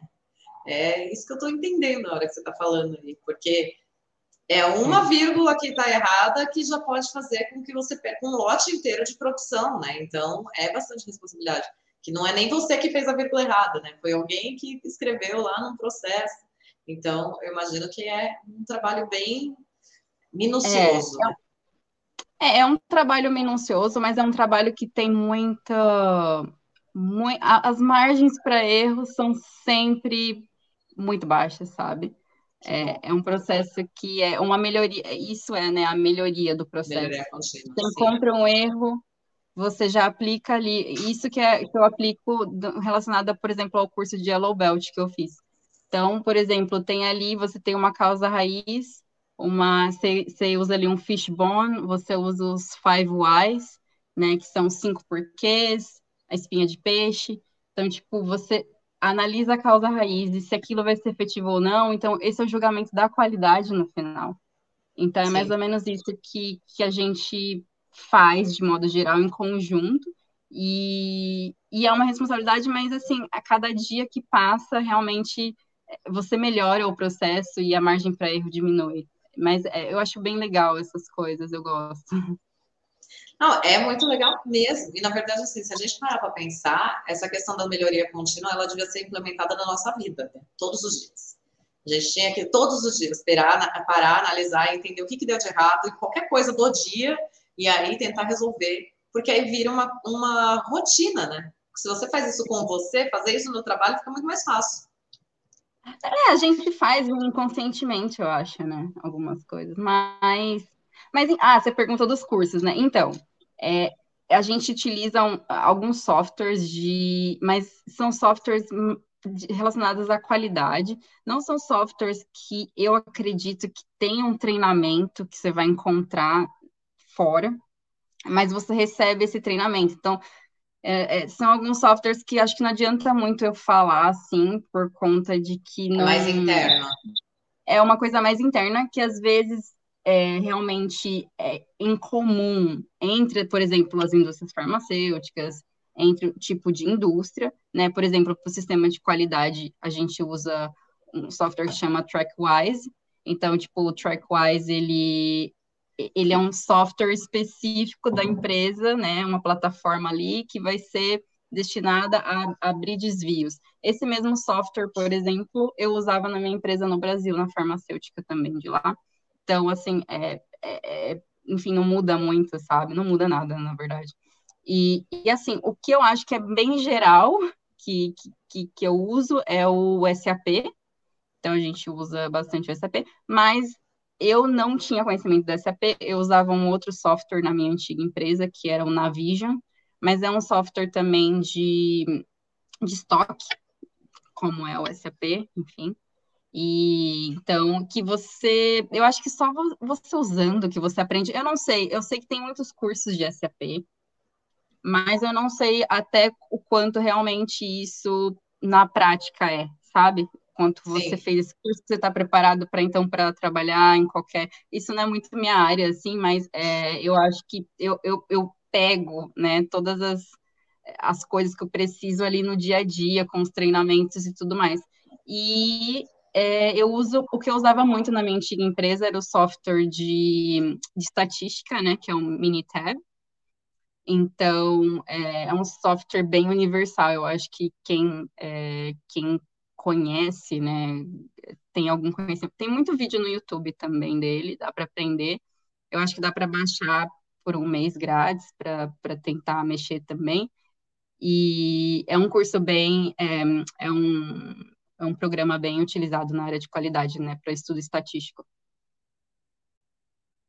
Aí, já deu três opções muito importantes para quem. Porque é legal a gente comentar, porque quem quer trabalhar com essa área, pelo menos assim, para saber que existe, entender, buscar o. Um, só saber o que é o software, né? Não precisa saber usar, mas pelo menos saber o que é, entender um pouquinho, que aí quando vai para uma entrevista, já pode falar, ah, eu conheço, eu sei como funciona, isso ajuda. Ajuda bastante. Sim. Né? Não, é verdade. Uhum. É... Eu acho que das minhas perguntas a gente terminou. Tem alguma coisa mais que você queria agregar aí que a gente não falou ainda? Não, acho que a gente conseguiu, acho que eu consegui passar bastante o que eu queria passar, assim, a mensagem de que é, realmente a gente precisa tentar, né? É, mas tentar com a, a, a, consciência do que você está aplicando, né? Focado, Também né? focar no, no, no, no que você quer, focar no seu valor, né? Que, enfim, acreditar realmente no seu potencial. E é bem clichê, né, essas coisas, mas eu acho que a gente esquece a gente esquece e, e é isso, assim, não tem muito, muita fórmula, né, para conseguir, né, é realmente só tentando que você vai descobrindo o, o que, que quais são seus planos e o que, que é melhor para você. Mas é isso, acho que não ter, ter esse medo, esse receio, porque acho que todo mundo tem. E é isso, acho que não, não sei se eu ficou faltando alguma coisa. Ah, vou olhar agora aqui se a gente tem alguma pergunta. Vamos ver quem está com a gente aqui assistindo a live. Nós Ai. temos nosso casal maravilhoso presente aqui, ó, o Rodolfo. Aí, essa live não poderia perder por nada. Thaís e B, abração, abraço. Oh, e Elaine Ai. também tá. Aqui, ó. Beijo, beijo, sweet. Eu sempre chamo ela pelo nome errado, ela deve me amar por isso. Ah, Ele desculpa. Ai, Ai. gente. Beijo, Alexandre, estava ansioso pelo conteúdo. Alexandre, fala para a gente se ah. você gostou. Se tiver alguma dúvida, já coloca aí. Agora é a hora das perguntas, galera. Joga as perguntas aí que a gente vai bombardear a Thaís. Beijo, A Kali está presente. É. Kali presente. Minha tia. Beijo, tia. Ah, que linda. Maridão presente fazendo comentário aí, ó. Inglaterra, Irlanda. Isso foi no começo da live, hora que eu estava falando do intercâmbio. Ai. Daniel Lima, quando chegou, chegou no comecinho, Dani, deu certo, obrigado. Rosinda Antônia, mandando abraços. Ai, beijo, Toinha. Hum. O Rodolfo falando, parabéns, Thaís, você é uma inspiração para todos nós. Grande profissional. Abraço, minha amiga de. Ixi, eu não sei ler o nome da cidade deles, não. Ipswich. Ipswich. Ipswich. Ipswich. Ipswich. É a melhor cidade da Inglaterra. Ah, Segunda é? melhor. Segunda melhor. Segundo Rodolfo. Qual é a primeira? A primeira é a próxima dele, que ele tá se mudando, né? Que eu esqueci. Ah. a Jaque deixando um beijo aqui. Beijo. Ai, a minha teacher. Essa aqui é a ah. pessoa que sofria comigo no inglês no Brasil. Ah, é? Maravilhosa. Thank you for being here with us. Aquelas que querem arrastar o inglês, né? Gastar, gastar. A Kali está aqui com a gente. Ah, o Rô fez uma pergunta. Ó. Como foi a adaptação na Inglaterra? Você se sente em casa? Ah, então. É...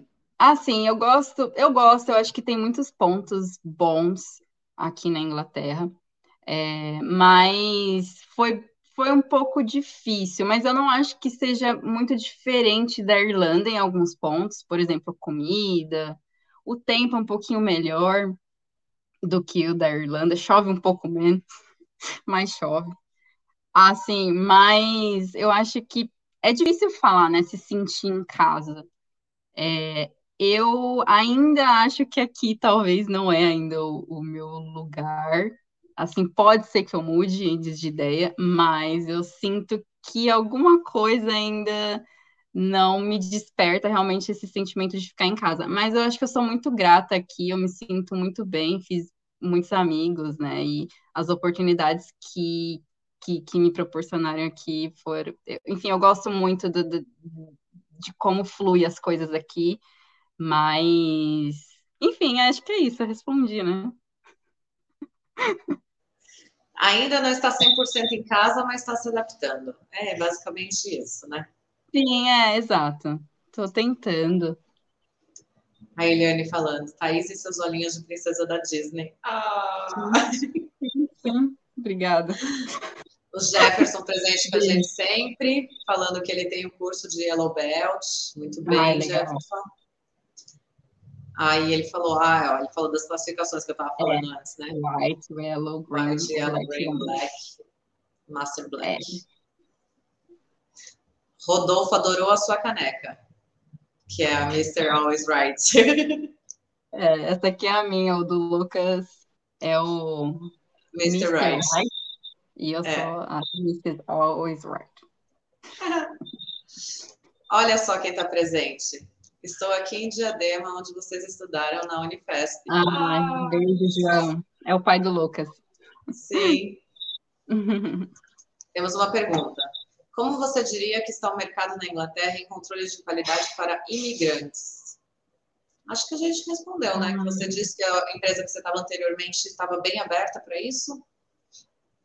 É, assim, ele quis dizer mais em relação a, a, visto ou em relação. Acho que a gente respondeu meio que os dois já, né? A visto, é. assim, é, é, bem agora muito mais unânime, né? O, a disputa. Eu sinto que. E aqui está precisando muito de engenheiro muito, assim, é, é, é, uma carência muito grande, ainda mais agora que eles não têm essa opção de contratar um, um, um europeu tão fácil, né? Então, eles estão precisando muito, tem muito emprego aqui. Tem muito emprego. E o Felipe também perguntou se você acha que é possível conseguir uma vaga no Brasil ou se seria melhor estar na Inglaterra. Eu acho que por essa questão de visto aí é mais fácil o Brasil, né? É, eu acho que para aqui, para a Inglaterra, o ideal seria, a não ser que ele tenha uma cidadania, né? É, tá, mas mesmo assim, mesmo com a cidadania, acho que hoje não faz muita diferença. Mas não. talvez, é, não, acho que realmente só do. Seria legal ele vir com uma proposta de emprego, acho que é muito mais seguro também. É, eu, pelo que eu tenho visto, também está sendo. É. Ah, e temos Marina Lameiro ah, da Silva presente. O Rodolfo já estava respondendo as perguntas. Ah, Rodolfo maravilhoso. Adoro pessoas que já respondem as perguntas. Obrigada, Rô. Dá uma olhada no sistema de ponto, procura no YouTube. É, ou fica ligadinho aqui na gente, viu, Felipe? Porque Rodolfo e Lucas estão me devendo uma live. Já estou fazendo aqui a chamada aqui ao vivo. que a gente ia explicar sobre isso. Então, em breve teremos uma live explicativa sobre o sistema de pontos para vistos na Inglaterra, com a participação Legal. especial de Rodolfo e Lucas. Então, fica ligadinho que eles vêm. Agora aqui, ao vivo, não se nega. Eu ouvi falar isso outro dia, entendeu? eles vão parar de me enrolar. Ah, precisa. Não, é bom, é importante. Né? É, aqui, ó. Aí, perguntando da questão do, dos vistos. Estão contratando direto para o Brasil para. Então, Poliana, fica ligadinha que em breve a gente vai responder sua pergunta com um vídeo explicativo com esses dois maravilhosos. Aqui, olha. Ah, parabéns, Thaís, mandando ah, bem. Sobrando dando mega apoio. Ai, até minha psicóloga, ela está me analisando aí, ó, para ver se eu Estamos sendo analisados. Adoro, adoro. Depois manda aí um, um feedback pra gente, se deu tudo Bem, certo. e ela colocou, não sou da área, mas surgiu uma dúvida. O processo das farmacêuticas aqui do Brasil é assim tão burocrático quanto o da Inglaterra, na questão da, do controle de qualidade? Acredito que sim, sim. né? Não, é, é, é muito, muito, muito, muito rigoroso. Depende, né, de cada processo, mas normalmente é as, as, normas são muito bem regulamentadas pelos órgãos e de uma maneira bem universal por área. Claro que tem a, a Anvisa também no Brasil, é, é, é sensacional. A Anvisa é uma da, das melhores é, vigilâncias que a gente tem também, é muito forte o controle de qualidade. Então, é, o Felipe afirmou que sim, e a Poliana também falou: ó, trabalhei uma farmacêutica que produzia vacinas para os animais com o mesmo rigor ver que somos tão, tão bons quanto. Na verdade, a gente é melhor, Poli. Exato, eu ia falar isso. Brasil, ó, dá de 10 a 0, só falta a gente acreditar. Concordo. Né? Que legal, tão importante a área, é bom saber que o processo não é vazio e sim burocrático. É burocrático. Celso Fogaça da Silva, muito bem, representou bem a área. Ai, meu pai, beijo, pai. Ai, adoro meu pai no YouTube. Ai, gente. Adoro pais presentes. beijo, seu beijo, Celso. Pai. Obrigada por estar aqui. Olha aí, ah, já viram a inspiração, tá? Tá vendo? O Xande, deixa eu só comentar. O Xande, ele é irmão do, de uma amiga minha, né? Que mora na, na Austrália, a Rê. E, gente, eu conheci ele muito pititico, mas enfim, papo de tia, né? Mas assim, o Xande, ele faz engenharia química também. Então, a gente teve bastante conversa antes dele entrar na idade. Fico muito feliz que ele tá super bem lá na faculdade. Aí ah, já está aprendendo aí os próximos passos. Quem sabe em breve ele não vai estar tá aqui contando a história dele de estar tá é, trabalhando pela Europa. Né? É. A Poliana perguntou se você pensa em fazer mais algum curso na área para se qualificar mais. Olha, curso. é que depende muito, assim, a área da qualidade ela é muito ampla, né? É, por exemplo, não sei, no Brasil, de, no Brasil eu trabalhava na parte de validação, de é, qualificação, qualificação de equipamento e era um pouco mais para a área de engenharia, por questão de ser de equipamento. Aqui eu vejo que a área eles, eles colocam isso muito mais como qualidade, assim. Eu acho que depende muito da empresa.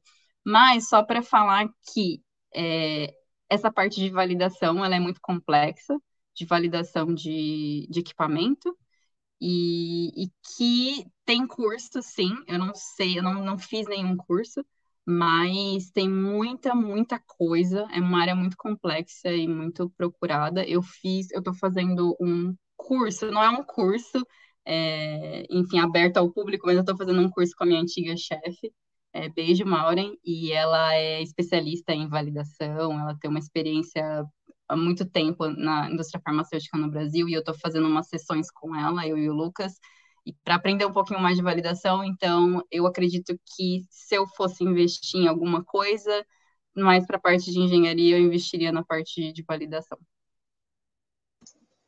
Muito bom. Então você já está, né, na verdade, fazendo aí um, um, um, programa de mentoria, praticamente, né? Se é individual, não é um curso, Isso, é, é, é uma mentoria. Exato. É, é, Exato. Muito bem. É, é uma forma, né? A gente pode buscar aí profissionais que estejam um passinho acima da gente para trazer aí um pouco mais de conhecimento para agregar no nosso, no Sim, nosso, foi... na nossa carreira, né? Foi Eu o que acho aconteceu. que é a melhor forma. Uhum. O Dani falando que você está de parabéns pela sua trajetória. Obrigada. A Marina falando, a amizade da Inglaterra fazendo presença. Ah, Orgulho de você, Thaís. O casal, Marina e Antônio. Beijo. Que lindos. Foi sensacional essa entrevista. Obrigada, Thais, por tanta informação. Obrigada, Polly, por estar aqui. Obrigada a você. O João também adorou. a nossa psicóloga gostou, tá vendo? Então foi uma análise positiva que tivemos. Ai, obrigada. Fui bem, então. Vamos ver na sessão one-on-one. -on -one. Depois você me conta. Jaque Mello, minha menina, sucesso sempre. Ah, minha tia, beijo, tia, saudades. É, João quer saber como está a casa nova na nova cidade. Ah, é verdade, a gente se mudou, né? E a gente agora não está em Londres. Eu não trabalho em Londres, eu não sei se eu contei isso. Eu, eu trabalhava em Londres no meu primeiro emprego, agora eu não. Eu, eu a gente está pertinho, a gente está no sul de Londres, mas é, é, muito perto de, de Londres, olha, do sul da Inglaterra, mas a gente está perto de Londres, assim, é mais ou menos meia hora de Londres de trem. E aí a gente se mudou para Casa Nova, é uma outra região, uma região mais countryside, então é bem mais quietinho aqui, mas acho que qualidade de vida, assim, depois de um tempo Londres é maravilhoso para você passear, mas para morar é como se fosse São Paulo, né? É muito. É caro. E é. Não que aqui seja barato, enfim, mas é, mas é muito mais caro e muito mais apertado, vida corrida. Então aqui está sendo bem legal até o momento. É a mesma coisa de quem mora no centrão de Dublin, né? Não tem jeito. Quando você se afasta um pouquinho, já tem uma qualidade de vida um pouco melhor. É Sim. Mas faz parte desse nosso processo de evolução, né? Conforme vai conseguindo uma oportunidade de emprego melhor, e aí as coisas vão acontecendo, a gente vai podendo se dar esse luxo, né? É, exato. Você vai, você vai conhecendo também, né, as áreas, assim. É, o Londres é muito grande, né? Eu falo assim pela parte que eu morava, e eu nem morava no centro, né?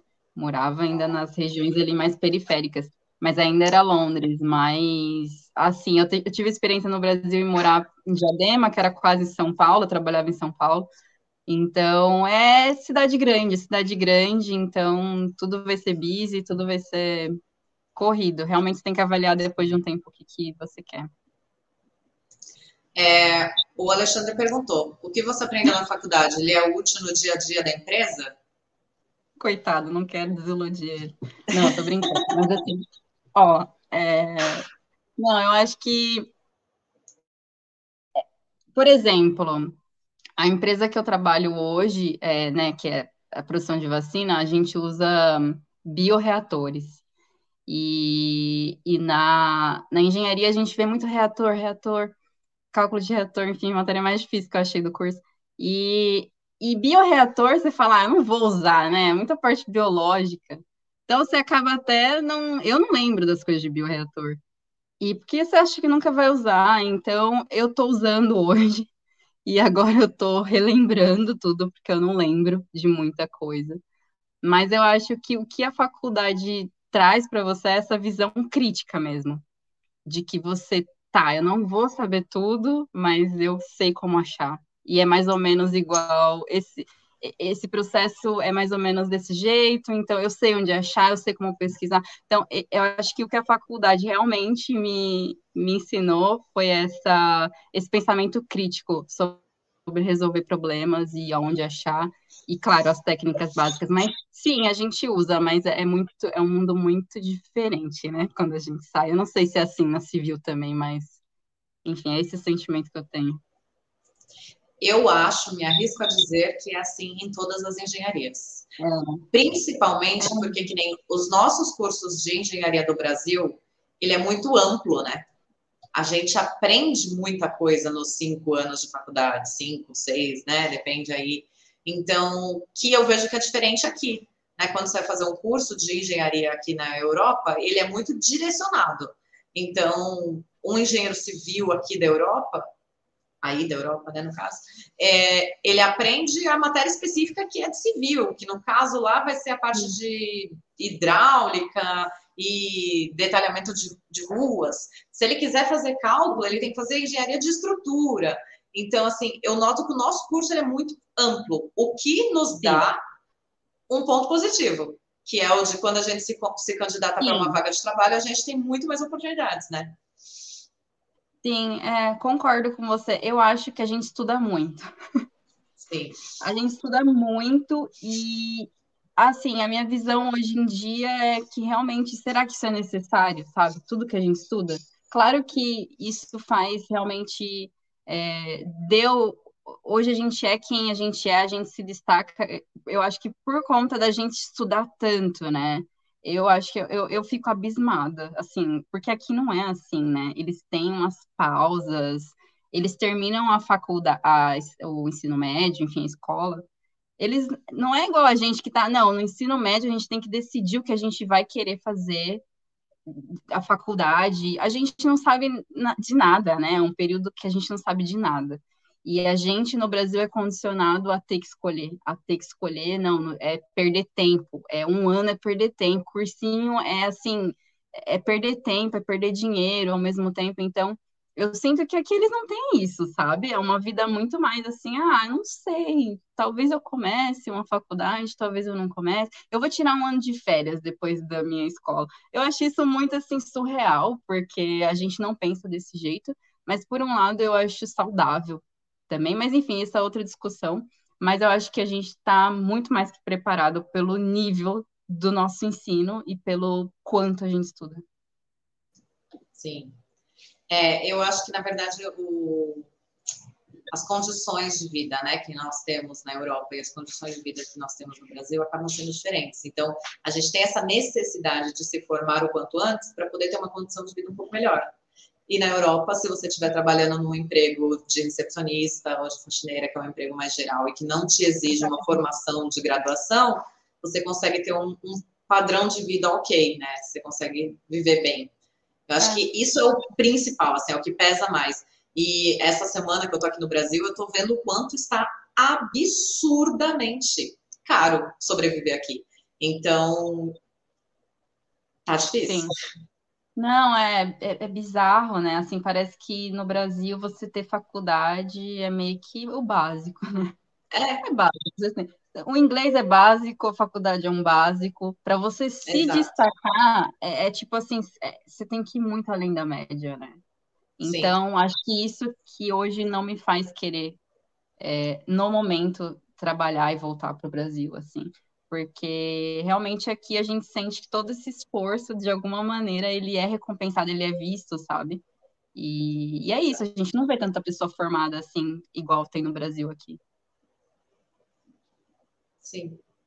Porque eles têm a opção de não. A gente não. Não, a gente não tem opção, é vai. É, Só vai. exatamente. E chora, chora depois. Já tivemos a confirmação aqui, live vai ter que ser com a camiseta do FIA Londres, sem problema, só tenho que chegar na Irlanda, de volta com a camiseta está guardada na gaveta, mas farei com a camiseta do FIA Londres, sem problema algum. E o Rodolfo também, ó, tamo junto, só marcar que a gente faz.